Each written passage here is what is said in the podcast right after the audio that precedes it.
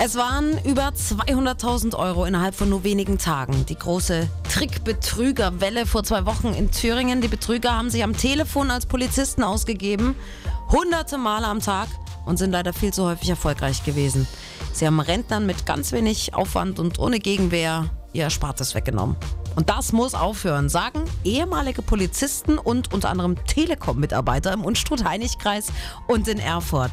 Sie wollen jetzt als Sicherheitsberater dem entgegenwirken. Sie wollen Rentner schulen und ihnen das richtige Verhalten bei Trickbetrugsversuchen beibringen. Dorothea Lemke ist eine von ihnen. Die einzelnen Betrüger gehen ja doch heutzutage recht professionell vor und haben immer wieder neue Ideen, wie sie die Menschen regelrecht überrumpeln. Und da sind unsere Senioren noch nicht fit genug. Deshalb möchten die Sicherheitsberater den Rentnern so ein paar Verhaltensregeln mit an die Hand geben. Sie gehen in Seniorenheime und Seniorenclubs, zeigen den älteren Menschen dann auf, wie sie Trickbetrüger am Telefon entlarven und wollen auch die ganze Nachbarschaft mobilisieren. Vor allen Dingen die Nachbarschaft soll ja auch ein Auge drauf haben, äh, was gegenüber oder nebenan passiert. Manche kennen ja noch nicht mal ihren Nachbarn namentlich oder was der macht oder wie er kommt oder geht.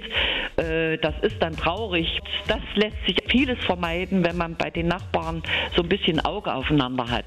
Das ist was, was wir alle machen können, um Trickbetrügern den Riegel vorzuschieben. Und ansonsten müssen gerade die Älteren eben einfach von diesem Thema hören und wachsam sein, immer skeptisch bleiben.